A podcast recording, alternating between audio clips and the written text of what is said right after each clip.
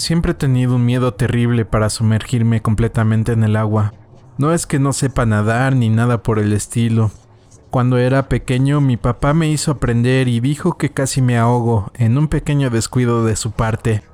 La verdad no recuerdo aquella situación. A fin de cuentas estaba muy pequeño, pero no creo que ese sea el origen de mi miedo. Simplemente desde que tengo uso de razón, cada vez que estoy bajo el agua y miro hacia la superficie, veo a una mujer acercándose a mí con una sonrisa cálida, con el pelo dorado y ojos azul oscuro. Esto me pasa incluso cuando estoy en una bañera. Siempre me ha pasado, es normal para mí, pero nunca me he acostumbrado. Era desconcertante, pero si me lo preguntan, también era un poco relajante al mismo tiempo. Ella siempre me hacía sentir que estaba bien, sin embargo lo evitaba porque era solo un niño y esa situación era realmente extraña. Por cierto, yo no recuerdo a mi mamá y no sé si estas imágenes tengan que ver algo con ella. Nunca le conté a mi papá sobre esto cuando era niño. Sin embargo, alguna vez le pregunté por mi mamá, pero por alguna razón evitaba hablar sobre el tema. Incluso había ocasiones que se enojaba conmigo por querer sacar el tema. Hace poco le describí sobre esta aparición mientras regresábamos de las compras y casi choca contra un poste de teléfono. Era claramente de que sabía algo.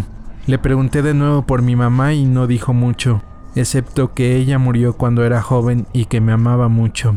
Pero también admitió que su cabello y ojos era tal cual a mi descripción. Como no quiso darme más detalles, tuve que investigar más por mi cuenta, Busqué el nombre de mi mamá en mi acta de nacimiento y traté de encontrar cualquier referencia que me pudiera dar la respuesta a la pregunta que tenía en mi mente. ¿Qué fue lo que le pasó y por qué mi papá trataba de evitar el tema? Investigué sobre la única pista que tenía, mi miedo a sumergirme en el agua, así que busqué noticias sobre niños que casi se ahogan, cualquier cosa por el estilo que me pudiera dar más pistas pero lo que en verdad quería era encontrar una fotografía con la que pudiera compararla con mi ángel de la guarda.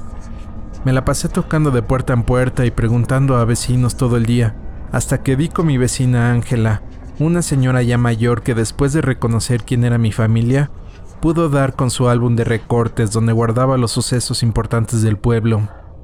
Cuando encontró el recorte que me interesaba, me preguntó que si estaba seguro para darle un vistazo.